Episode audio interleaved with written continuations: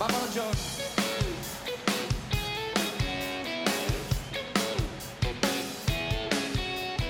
Atrapados en la red. Onda Madrid. 101.3 y 106 FM. One,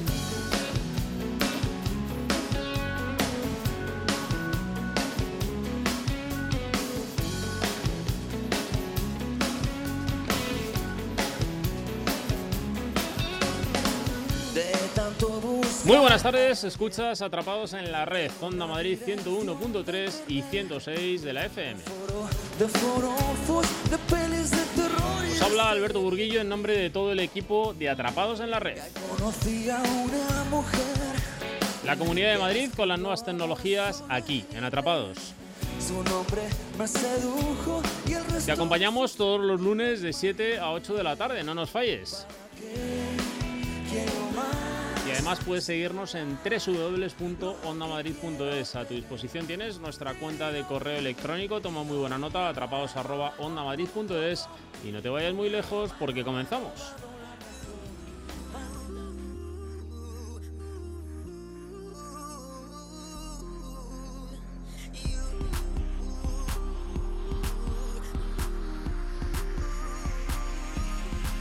I know you want. Bueno, pues una semana más eh, ha pasado y tecnológicamente hablando tenemos muchísimas cosas que contaros durante la próxima hora. Hoy muchos de vosotros os habréis desayunado con una noticia yo creo que impresionante y que va a revolucionar nuevamente las redes sociales si es que admiten algún tipo de, de revolución adicional. El caso es que Facebook ha hecho un anuncio por todo lo alto y es que pronto va a producir series y está dispuesto a invertir hasta 300 millones de dólares por capítulo. Y ahora nos vamos a algo mucho más cercano. Ya sabéis que aquí en Madrid eh, se celebra el World Pride 2017 y como no puede ser de otra forma, se harán muchísimos selfies. Todo el mundo querrá inmortalizar ese momento y para ello Carlos Honorato en su blog va a reflexionar acerca del selfie. Ya sabéis que el comercio online ha subido en los últimos cinco años de manera exponencial y en nuestro país se ha puesto a la cabeza en cuanto a e-commerce se refiere.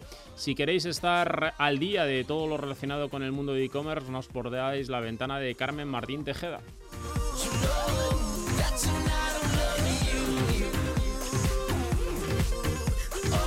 Mi amigo Víctor Domingo, presidente de la Asociación de Internautas, hablaremos acerca de la convergencia entre la televisión e Internet. Se complementan, vamos hacia una pequeña o gran pantalla. Veremos a ver si hay peleas al respecto.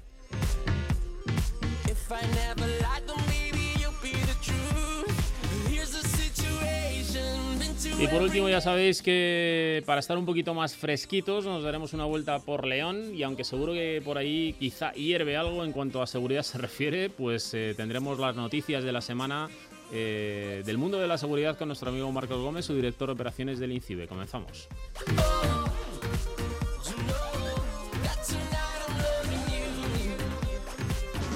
Para dirigir dudas, experiencias o denuncias al programa, nuestra dirección de correo electrónico es atrapados@ondamadrid.es. de.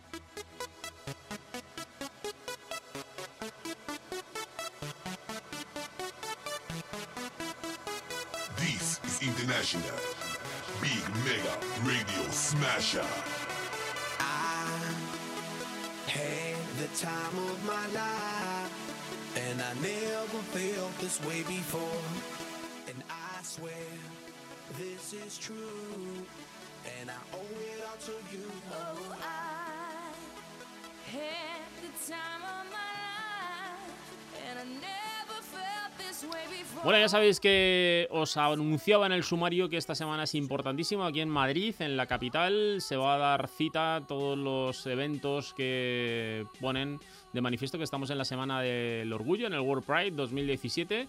Y lógicamente habrá muchísimos selfies, habrá muchísimos móviles. Yo creo que tantos móviles como asistentes. Y el concepto selfie ya lo manejan desde los chavales hasta los más ancianos. Y es que no hay nativo digital en este sentido del concepto selfie. Adelante, Carlos. El orgullo en la onda. Onda Madrid en todos los puntos del World Pride Madrid 2017. Nuestra ciudad se convierte en sede de la gran fiesta mundial del orgullo LGTB. Onda Madrid, qué orgullo.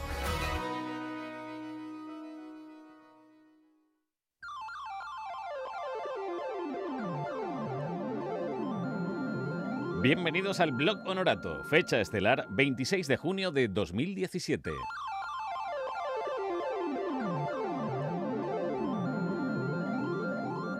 Hoy, selfie.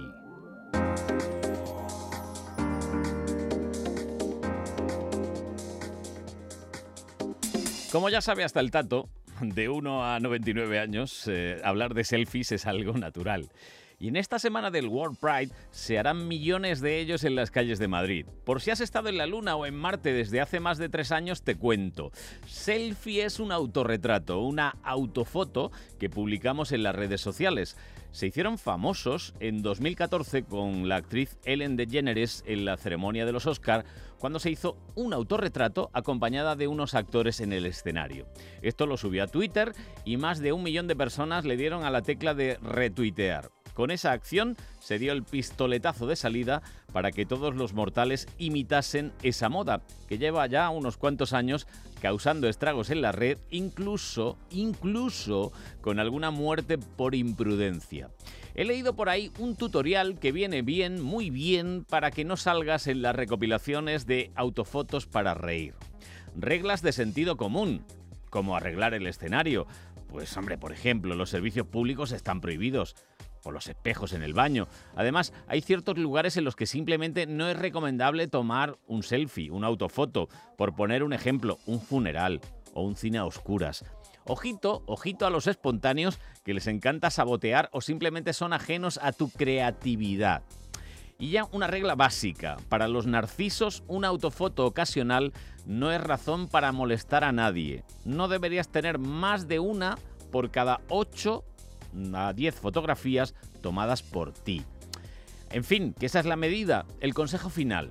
Mira la foto en una pantalla grande, grande, lo más grande posible, antes de darle a publicar, sobre todo para darte cuenta de los pequeños detalles que se te han pasado a primera vista.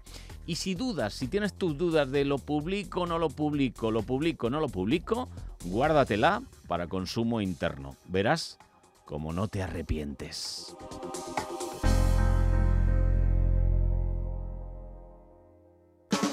Para dirigir dudas, experiencias o denuncias al programa, nuestra dirección de correo electrónico es atrapados@ondamadrid.es. de.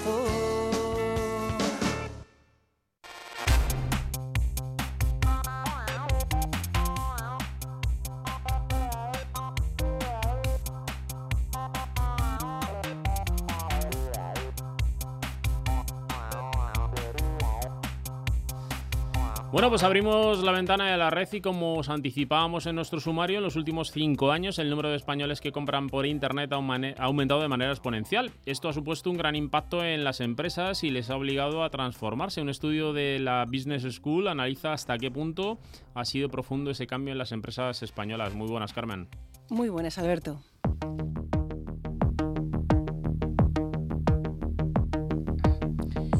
Casi un 40% de los españoles compra habitualmente a través de Internet. España ocupa ya el quinto lugar en el ranking de consumo de e-commerce, aunque ocupa el 18 en cuanto a eficacia logística. Investigadores del EAE Business School han realizado un estudio sobre el impacto del comercio electrónico en la gestión de la cadena de suministro global. Miquel Serra Cantà es profesor del EAE Business School y director de los másters de Supply Chain en el campus de Barcelona. El objetivo de, de este informe que hemos elaborado eh, consistía básicamente en valorar qué es el impacto que ha tenido el desarrollo del e-commerce en los últimos años, tanto a nivel español como a nivel global, en el desarrollo de las cadenas de suministro globales. Realmente hemos, eh, hemos evaluado el impacto que tiene el que muchos consumidores estén decantando por Internet para hacer sus compras online, que eh, haya que llevarles a nivel de distribución y transporte el producto a sus propios domicilios con lo que se denomina la última milla, y el informe pretendía realmente evaluar el impacto en todo el ámbito de la cadena de suministro global. Para realizar el estudio, los investigadores se han centrado en cuatro empresas representativas del comercio electrónico, Amazon, Zara, IKEA y el Corte Inglés.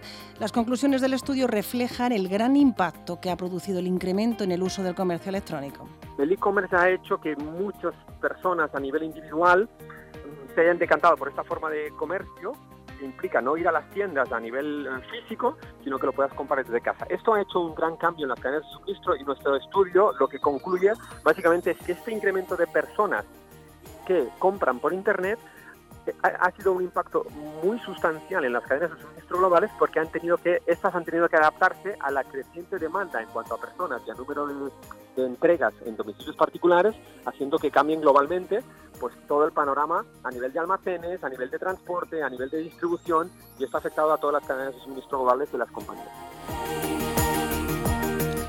El consumidor es ahora más exigente y demanda mayor eficacia. En el año 2014, el tiempo medio de entrega del producto era de 8 días y en los últimos tres años este tiempo se ha reducido a los 5 días y de media y en muchos casos incluso en entrega de 24 horas. El estudio se ha centrado en tres ámbitos concretos, el de los procesos, el de la tecnología y el de la gestión de los recursos humanos, las personas. Al final, detrás de la tecnología, para que estos, digamos, se puedan llevar a término y puedan mejorar realmente los procesos de cadenas de suministro, hay personas detrás y lo que nosotros hemos intentado también en el informe, reflejando los tres ejes, ha sido que las- los profesionales de cadena de suministro tienen que tener unas competencias clave que hemos determinado, eh, hay 10 competencias clave que las hemos resumido en en el informe, entre las cuales destacamos la capacidad de que estas personas puedan pues, ah, trabajar con esta nueva tecnología y adaptarse a estos grandes cambios En el ámbito de los procesos y en el de la tecnología, los cambios también han sido profundos. La tecnología tiene que agregar la información de los multicanales para saber pues, dónde está comprando el consumidor y cómo llevar cada uno de los productos al distinto canal. Y los procesos tienen que hacer, en cualquier caso, integrar esta visualización de toda la información de la cadena de suministro para conseguir que el, directivo o las personas que manejan las cadenas de suministro puedan en todo momento saber dónde tienen los productos disponibles, en qué almacén tienen el, producto disponible y desde dónde se va a hacer el servicio al, punto de entrega final, que sería en este caso el, el domicilio del consumidor final. Es decir, los puntos de entrega han, pasado, han dejado de ser unas pocas tiendas o unas miles de tiendas a unos millones de localizaciones físicas, que es donde vivimos cada uno de nosotros, que al final es el punto de entrega final. El comercio electrónico está transformando los hábitos de los consumidores y ha obligado a las empresas a transformar todas sus áreas de trabajo. Y todavía quedan nuevos retos por resolver. Básicamente hay un tema muy importante que es el impacto que esto supone ah, y que tenemos que seguir estudiándolo en el tema del tráfico a las ciudades, porque es verdad que, claro, la gente deja de ir a las tiendas físicamente con el coche, pero estamos haciendo que muchas más furgonetas vayan a nuestras casas a repartir a domicilio en, en el punto de venta, en el punto nuestro domicilio final, con lo cual tenemos que evaluar que el impacto en temas de tráfico, sostenibilidad del planeta y tal, cómo va a ser también. El estudio también ha contemplado la situación por comunidades autónomas. Los que más utilizan el e-commerce son los aragoneses, seguidos de los asturianos y de los gallegos. Los canarios son los que menos compran por Internet. Solamente un 30,4% de ellos ha realizado alguna compra online en el último mes, frente a un casi 53% de los aragoneses.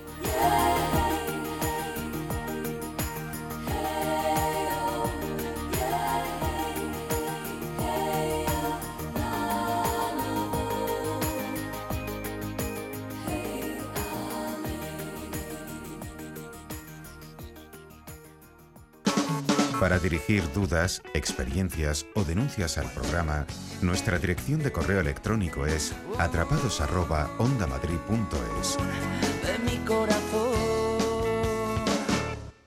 Y este es un Ford Focus con control de crucero, limitador de velocidad, llantas de aleación de 16 pulgadas y faros antiniebla desde 13.900 euros. Perdón, ¿cómo dice? Ya nada. Si te lo decimos tan rápido, es por algo. Date prisa, porque Ford renueva sus exposiciones. 480 coches de exposición a un precio especial. En junio, Ford renueva exposiciones. Financiando con FC Bank. Condiciones en Ford.es. Red Ford de la Comunidad de Madrid. Todo el mundo habla de Sumo Restaurantes, un viaje gastronómico que te transportará a la cocina asiática más vanguardista. Los restaurantes Sumo están de moda. ¿Aún no nos conoces? Entra en nuestra web sumorestaurante.com y visítanos, cada día más cerca de ti. Papá, papá, mira mi primer castillo de arena. ¿Lo puedes grabar para enseñárselo a los abuelos? Cuando vives el verano de tu vida, quieres que no se te olvide nunca. Por eso Viajes El Corte Inglés te ofrece los mejores destinos para tus vacaciones. Hasta 250 euros de descuento y pago en tres meses. Y además, al contratar tu viaje, te damos un 20% de descuento para la compra del nuevo Sony Xperia XZ Premium para que grabes tu verano con la mejor calidad. Solo con Viajes El Corte Inglés. Consulta condiciones. Oye, tío, gracias por recomendarme la clínica de baja testosterona Doctor T. Ah, que funciona. Fui a Clínicas Doctor T y vuelvo a vivir. Me siento más ágil, he perdido grasa y ganado músculo. Y he recuperado mi vida sexual. Claro, es que en Clínicas Doctor T han tratado con éxito y seguridad a cientos de pacientes con baja testosterona y cuentan con los mejores médicos. ClínicasdoctorT.com. Doctor T se nota. Esta mañana Facebook me ha sugerido un país muy guapetón del que no sabía desde el instituto. Y le he pedido amistad que igual no acepta. O sí, y termino viajando a Diego, sigues igual de estupendo. Viaja a diario y descubre tanto mundo como puedas. Que las vueltas dan mucha vida. Nautalia Viajes. Atrapados en la red, sin horario en nuestra web www.ondamadrid.es. Durante toda la semana, a cualquier hora del día o de la noche. de mi corazón.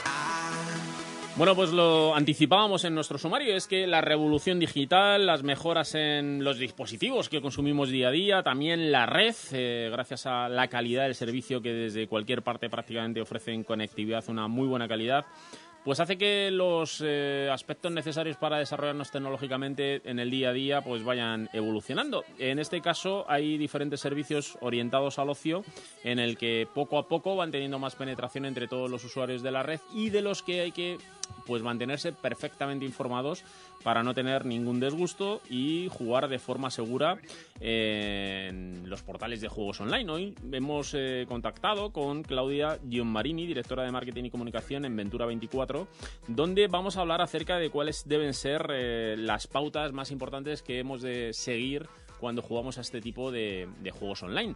Mm, muy buenas tardes, Claudia, ¿cómo estamos?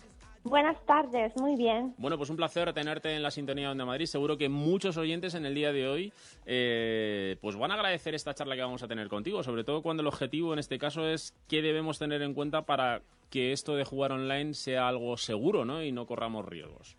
Claro, y para ganar los 139 millones de euros que están para el sorteo de mañana de Euromillones y entonces creo que van a Mm, estar eso- eso interesados. apetece.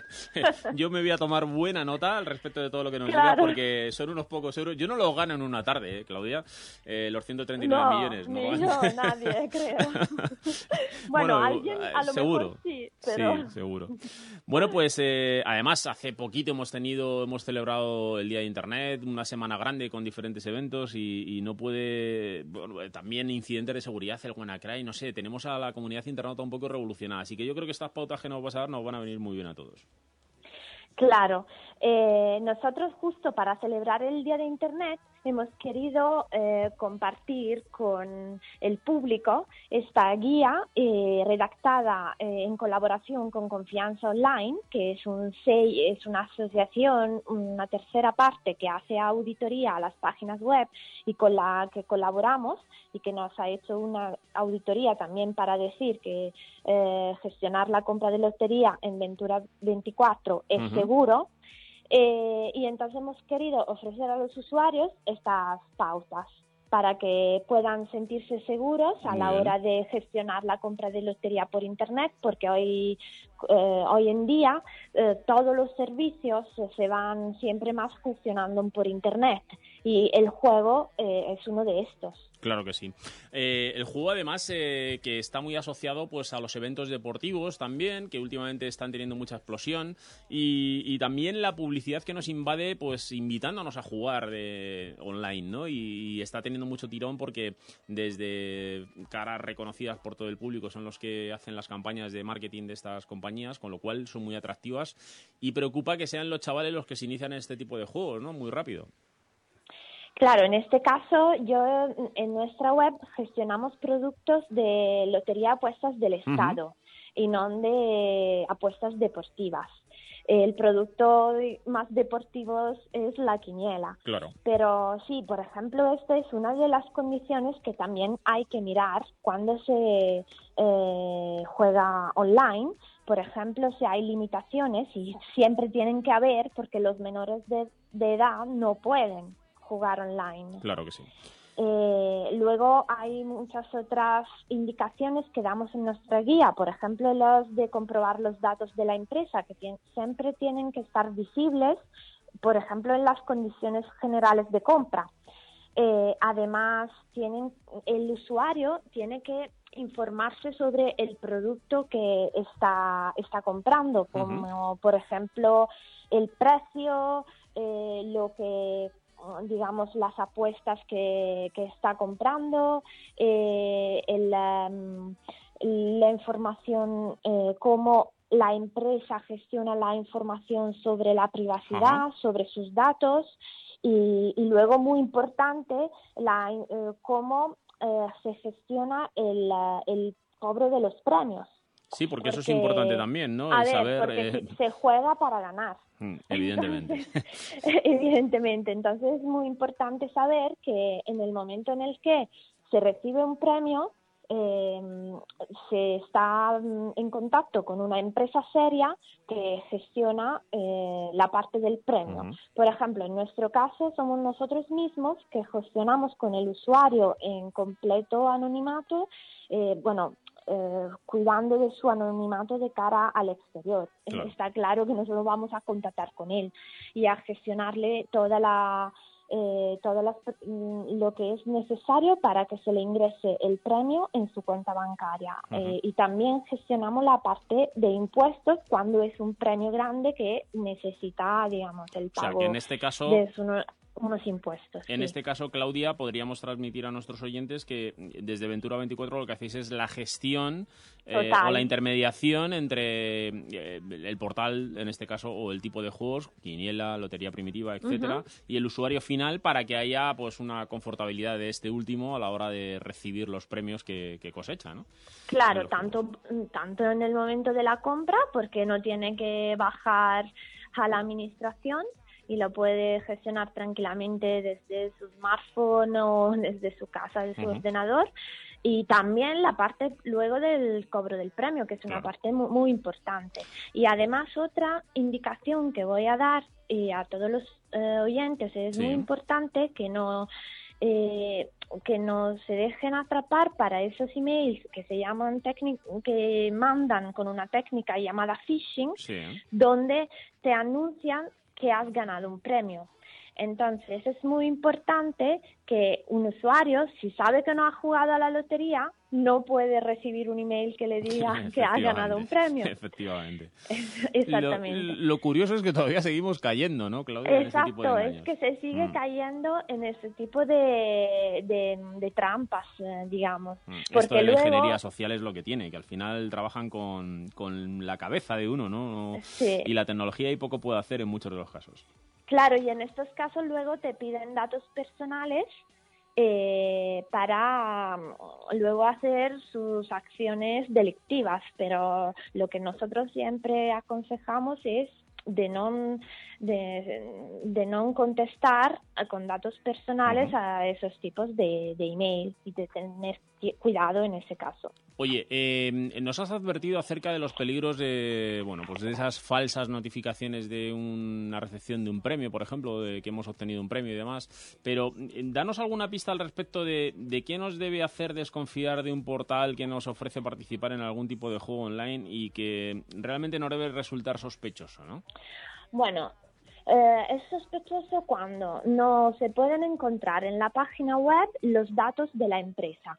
Cuando no se encuentra, por ejemplo, una dirección física Claro. a, la, a la cual te puedes luego dirigir o un número de teléfono. Cuando no hay un servicio de atención al cliente, como lo que tenemos aquí en Ventura 24, que hay un servicio de atención al cliente en horario laboral y donde se puede llamar, llama- eh, hablar con personas que te atienden y resuelven tu- tus dudas o, o problemas que puedas haber tenido. Y que en este caso, además, Claudia, no viene a ser eh, lo que haríamos en cualquier otra relación en, el, en nuestra vida mm, social, ¿no? Y es si vamos a comprar un producto, pues saber eh, que estamos atendiendo un- a un domicilio donde nos están vendiendo un producto, pues lo mismo en el mundo de la red, ¿no? Y es que al Exacto. final, pues mirar las condiciones legales, las Sí. condiciones generales de compra, eh, los datos del CIF, de la dirección, del email, del teléfono, todo esto que tú nos indicas que parece básico, pero que al final muchas veces no hacemos, ¿no? No, que efectivamente muchas veces no, no se hace y, y a lo mejor no se, no se piensa que aunque sea una empresa online, tiene que tener todas estas características para cumplir con la ley. Oye, eh, al respecto, supongo que también habrá eh, dudas o algún tipo de problema cuando ya tenemos usuarios, somos parte de la plataforma, jugamos habitualmente, pero luego llegan la hora de identificar las ofertas o promociones concretas de última hora y también mm, eh, las devoluciones, ¿no? Cómo gestionar, eh, aunque no son susceptibles este tipo de devoluciones, pero también debería haber alguna política, ¿no? O algún tipo de Claro. seguimiento. Claro, por ejemplo, hay una política de cancelación de, eh, de jugadas antes de la realización del sorteo. Eh, entonces, hay que averiguar todas estas condiciones que la web tiene que tener a disposición del usuario en el momento en el que la quiera consultar. Y si no se encuentran todas estas informaciones, hay que dudar. Claro.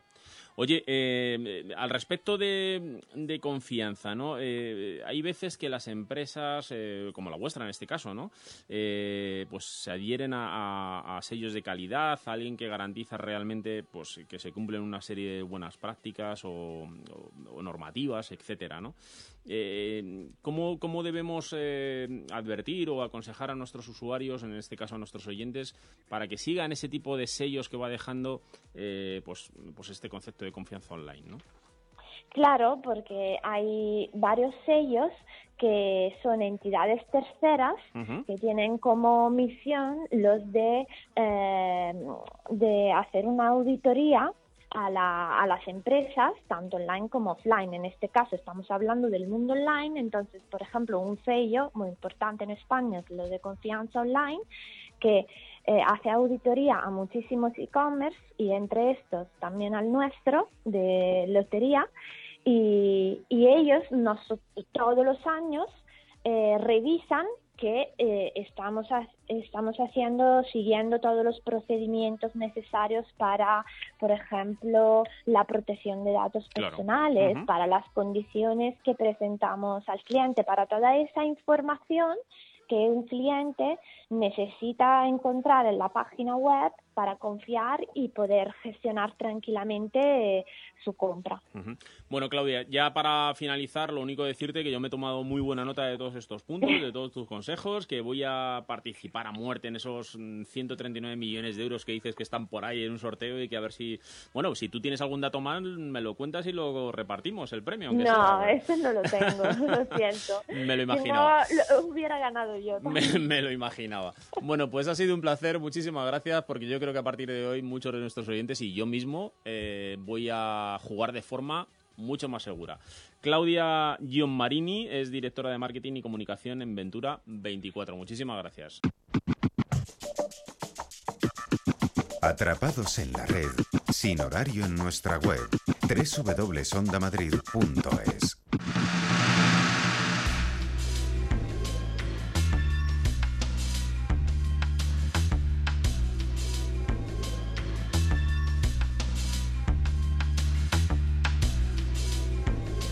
Bueno, pues lo prometido es deuda y os lo anticipaba en nuestro sumario. Hoy quería comentar con Víctor Domingo, presidente de la Asociación de Internautas, dos temas que han estado o que son de interés para todos los que seguís semana tras semana atrapados en la red. Uno va relacionado con la noticia bomba de la semana pasada donde se reveló la operación Rueda, donde se pusieron de manifiesto nuevamente los problemas que hay en el fraude en la gestión de los derechos de autores. Y en este caso, más que nada eran los propios autores los que tenían montado una trama ahí interesante.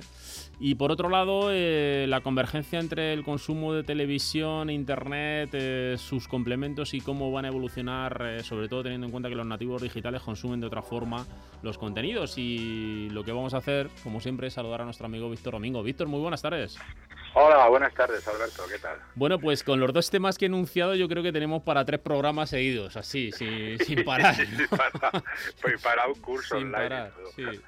Y seguro que cuando acabásemos el tercero tendríamos que volver a empezar porque hubiese o habría habido cambios ¿no? en esas tres semanas de programa. Pero bueno, Eso seguro, sobre todo en el, en el segundo punto, ¿no? En el segundo punto que, que has comentado, el tema de las pantallas, de la televisión, de internet. sí, y todo el esto, mundo, todo el mundo. E- Es un mundo que estamos ahora empezando y que, bueno, pues yo no, yo creo que todavía no sabemos por dónde van a salir los, por dónde van a salir las cosas, ¿no? Y ahora mismo se están manifestando tendencias de, de, de efectivamente de ir hacia una pantalla multifuncional, ¿no? En donde tengamos ahí un montón de, de cosas y un montón de acceso, ya sea televisión, por supuesto va a ser fundamental que las pantallas tengan interactividad, que tengan la posibilidad de conexión y a partir de ahí ahora se está escribiendo esa historia a poquitos, ¿no? Sí, porque Como además, eh, más que nada, ya no, ya no se puede ver como una opción, ¿no? Yo creo que es toda una realidad. Hay, hay players que han, que han puesto sus contenidos en la red, como Netflix, y que ya tienen más de 100, a- 100 millones de abonados a nivel mundial, o en nuestro país Movistar, o otras plataformas que tienen contenidos en los que puedes hacer cualquier parte del mundo y solamente basta con que tengas acceso a la red y tu cuenta, ¿no? Y estar al día de pago con el proveedor con- determinado. Claro, no, y bueno, y luego por otro lado está también ahora la tendencia de los eh, denominados los game, ¿no? Los Mm. sport y todo este tipo de cosas, ¿no? Que, que bueno, pues está, como se suele decir, como dicen en mi barrio, está partiendo la pana, ¿no? Incluso las propias operadoras están haciendo canales exclusivos para gamers, gamers y todo este tipo de cosas. Sí, ¿no? en, en las Pero, televisiones, en los canales de pago hay, por ejemplo, en la plataforma de fusión hay un canal de videojuegos. Claro, y esos concursos que donde se juntan miles de personas y se ponen a jugar y bueno, con unos premios extraordinarios. Yo, bueno, yo creo que todo eso ahora mismo se está conformando una nueva una nueva actividad, lo que lo que todavía no sabemos todavía en qué tipo de pantalla se va a concretar todo esto, en qué tipo de sitio, ¿no? Se va se va a poder eh, se, se- se va a centrar, focalizar toda esta toda esta conexión, ¿no? Yo, o si o no sea, a lo mejor ni siquiera es una pantalla, ¿no? A lo mejor estamos hablando del Minority Red por esto, ¿no?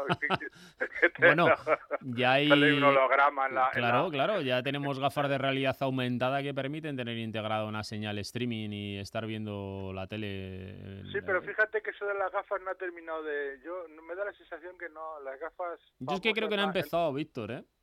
¿Eh? No ha empezado Yo creo que no ha todavía, Es que, empezado, no ha empezado como, como, como se espera que empiecen. Yo, eh, yo creo que el año pasado tuvimos la oportunidad de comentarlo, ¿no? Tuve la experiencia de probar las HoloLens eh, de Microsoft, en este caso eran. Eh, y me pareció una pasada. Una auténtica pasada, o sea, me pareció una revolución el, el poder, eh, bueno, lo que pasa que sí que es aparatoso, es verdad, era un casco integrado, la verdad que al final Claro, resulta un poco aparatoso, ¿no?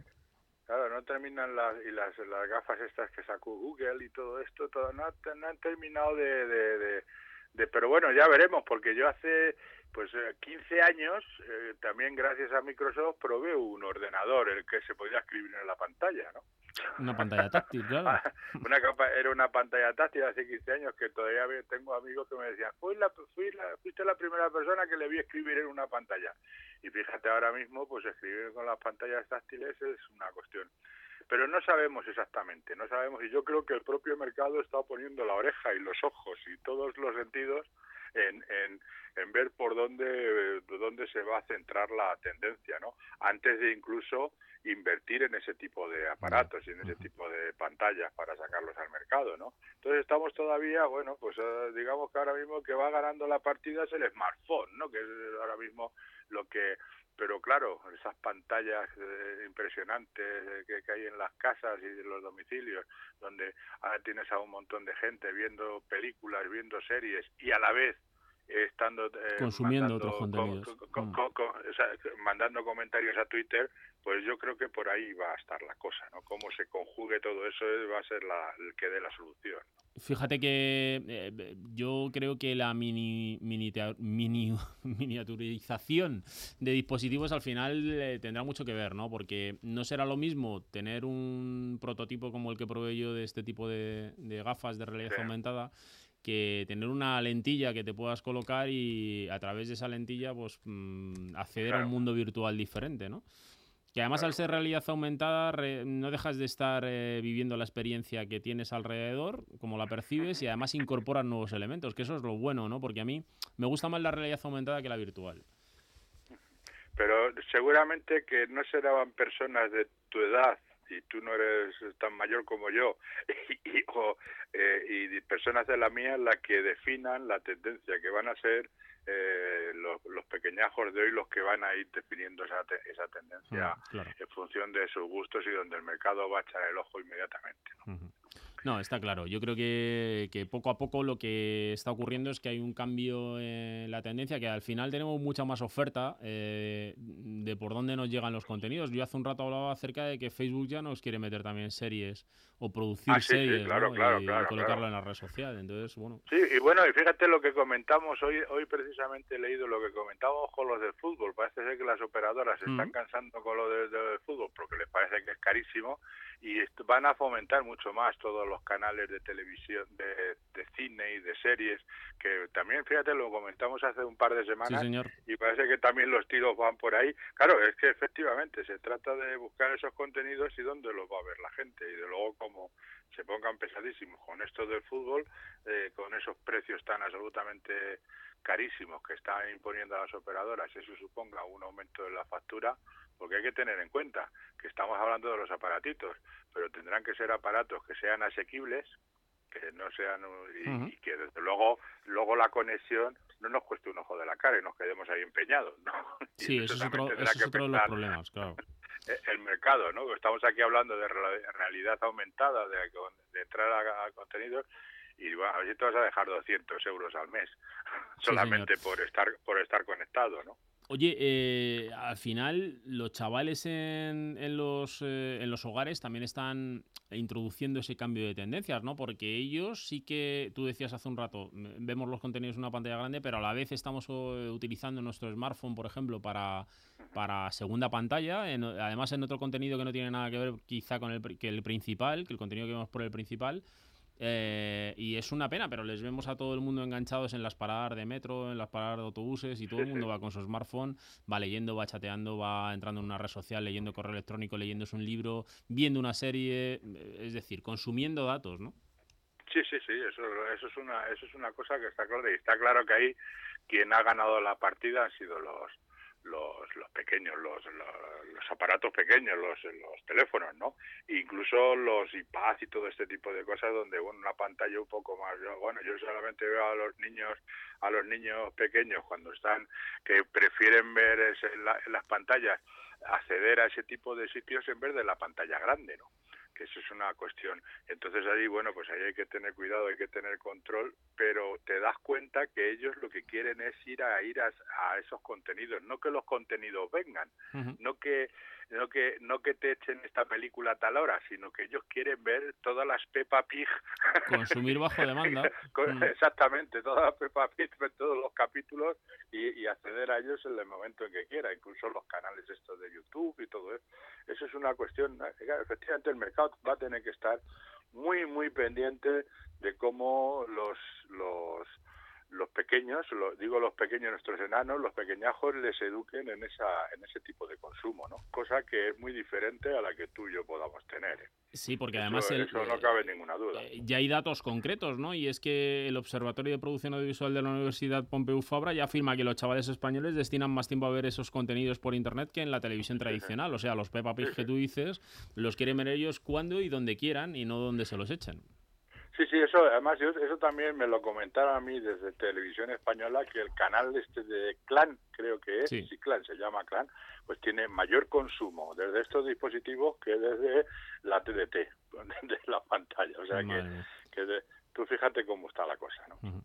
Oye, eh, de alguna forma también se ha incrementado, eh, eh, a nivel general, eh, eh, a nivel eh, población española, se ha incrementado el número de minutos que dedicamos a Internet, a consumir contenidos audiovisuales en Internet respecto a lo que consumíamos hace años, ¿no? Con lo cual, no solamente son los pequeños, sino también en general, todos los Claro. internautas, dedicamos más tiempo a consumir contenidos audiovisuales.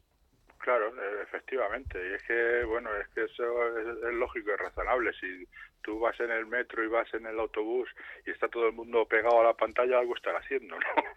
y entonces aprovechan a ver una serie y tal, mientras que se, mientras que van o salen del trabajo, ¿no? Y eso es una cuestión que es... eh, eh, te- luego no gastas tanto tiempo en casa en ver la televisión y sentarte en el sillón, pues ya lo tienes, ya lo tienes visto. Incluso tú estás pudiendo adelantar a, a ver alguna serie. Bueno, es que Sí. ese es un cambio de tendencia que es como lo del teléfono fijo y el teléfono móvil.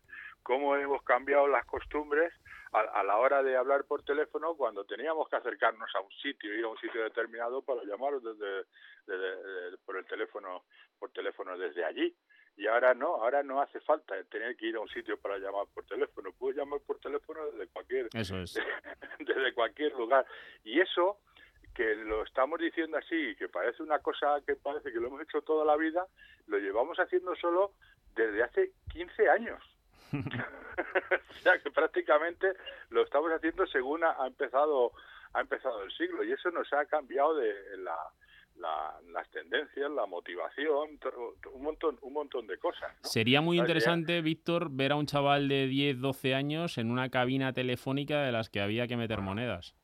Bueno, o darle, o darle, o, o girarle el rulillo aquel. Claro. te tenías que poner para dar los números, ¿no?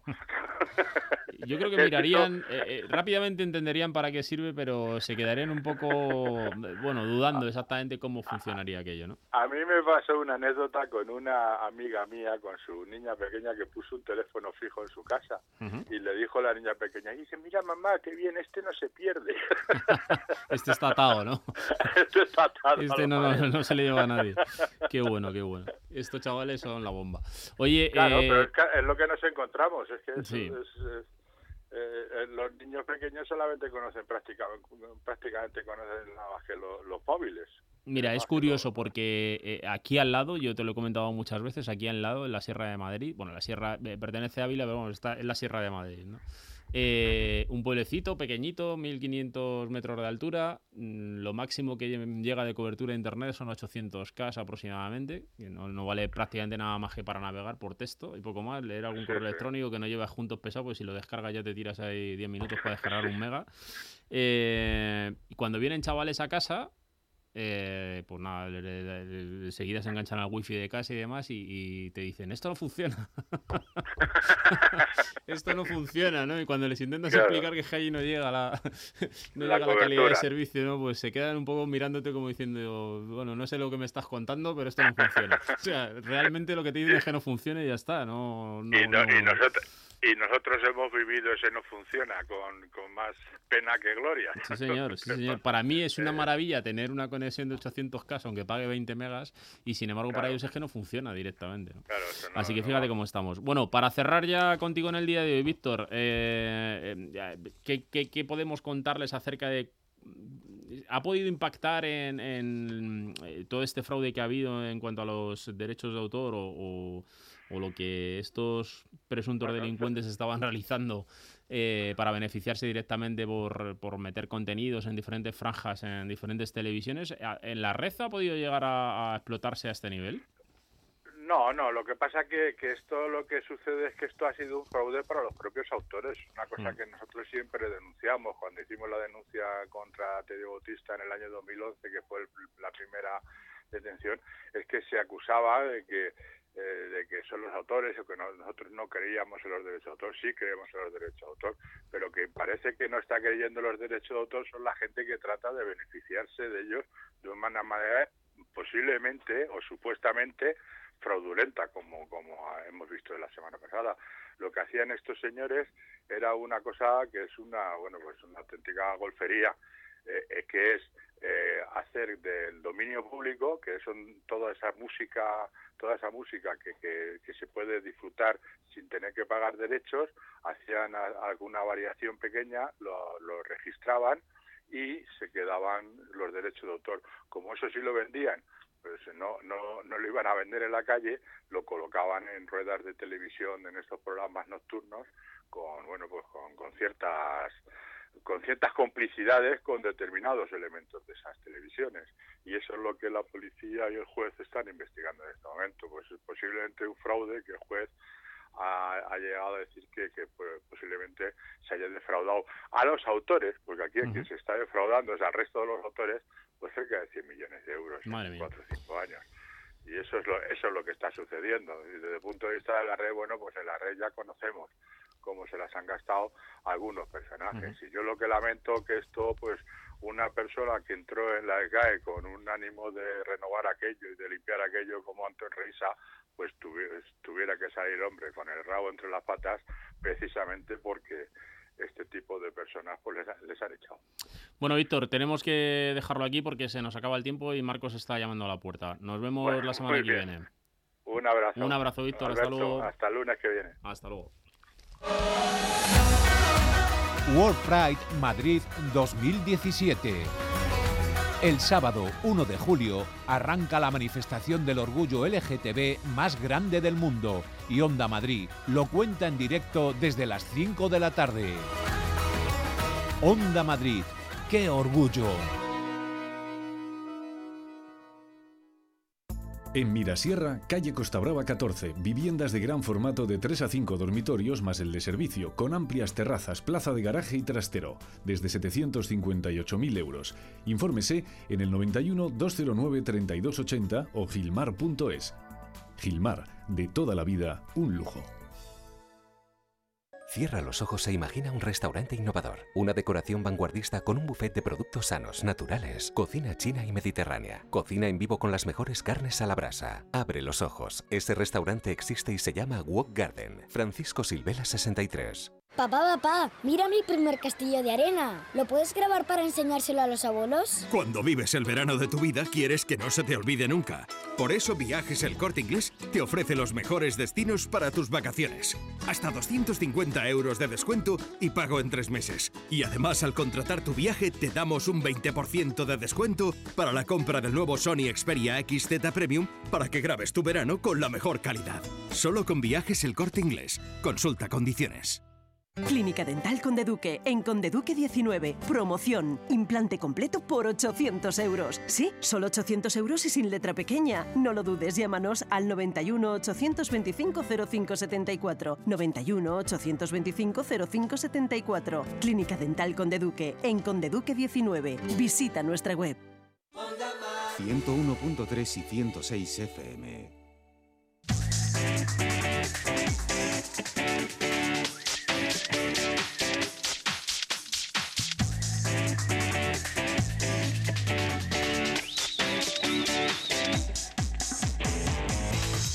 Llegamos a la recta final de Atrapados en la Red y como siempre nos damos una vuelta por el INCIBE para saludar a nuestro, Marco, a nuestro amigo Marcos Gómez, su director de operaciones del Instituto Nacional de Ciberseguridad. Muy buenas tardes, Marcos.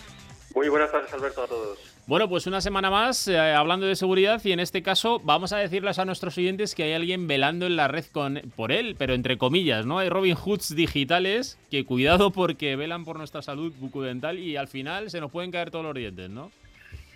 Bueno, eh, no se sabe muy bien lo que va a pasar, pero desde luego lo que hay en la red es que un, un grupo de hackers eh, que parece ser que podría estar vinculado a Anonymous, que se conoce como el grupo La 9, se ha proclamado autoprogramado autor de una intrusión pues en los sistemas de una clínica dental bastante famosa, conocida como iDental, y además afirma pues haber cancelado, atención, pues la cantidad eh, nada inestimable de 25.000 euros correspondiente pues a deudas de pacientes que han elegido pues aleatoriamente la base de datos de esta clínica y eh, bueno pues eh, todo ello pues lo que, lo que han hecho ha sido pues eh, dar cuenta de que la seguridad aplicada a la pasarela de pago es mínima y por, lo, y por lo tanto hackeable. Y además, según declara el grupo, las motivaciones, atención, que es lo más curioso de esta noticia, para llevar a cabo el ataque es que habría sido la mala atención recibida por los pacientes de esta clínica, avalada por las numerosas denuncias que esta compañía parece acumular, así como la mala gestión en el tratamiento de datos personales de los mismos. Y es que parece que eh, este grupo asociado a Anonymous, bueno, pues no solo se mueve por temas relacionados con eh, la intrusión en sistemas, sino también con eh, hacktivismo social a la hora de dar a conocer pues irregularidades que están dando en ciertos negocios en la red.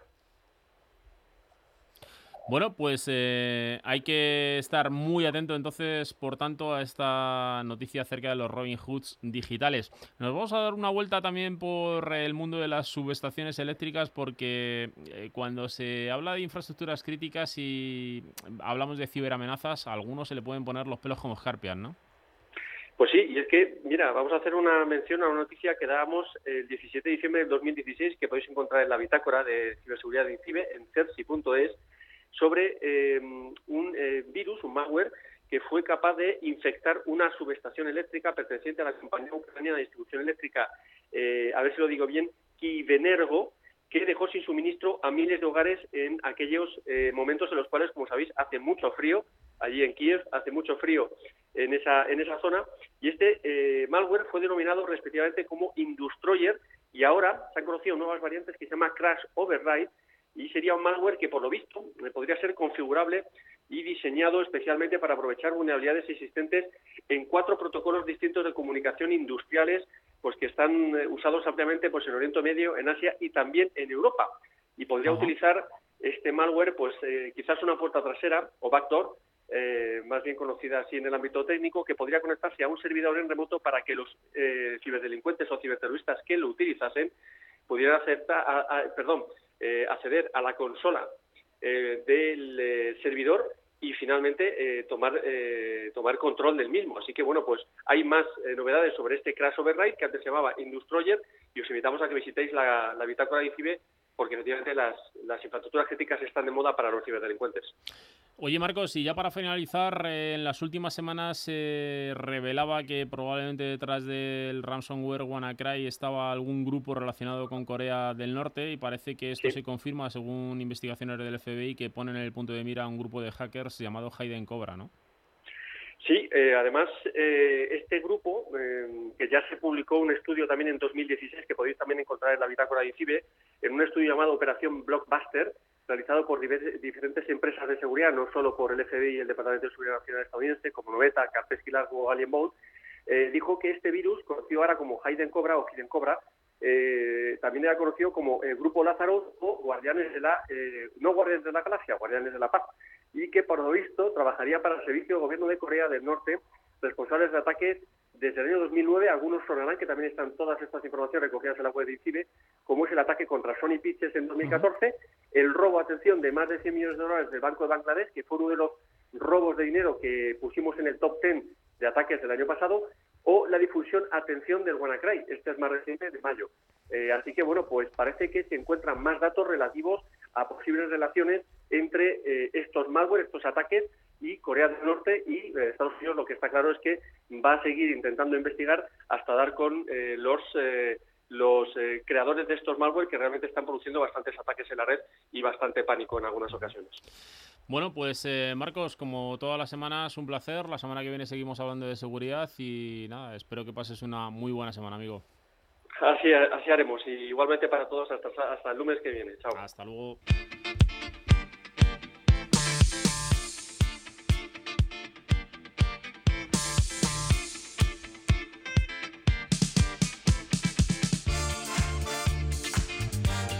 Bueno amigos, pues hemos llegado al final. Si os hemos entretenido, objetivo cumplido. Si no llegaste a tiempo, puedes recuperar este contenido de nuestro portal en www.ondamadrid.es y tienes a tu disposición nuestra cuenta de correo electrónico atrapados@ondamadrid.es. Que paséis una muy buena semana. Hasta luego amigos.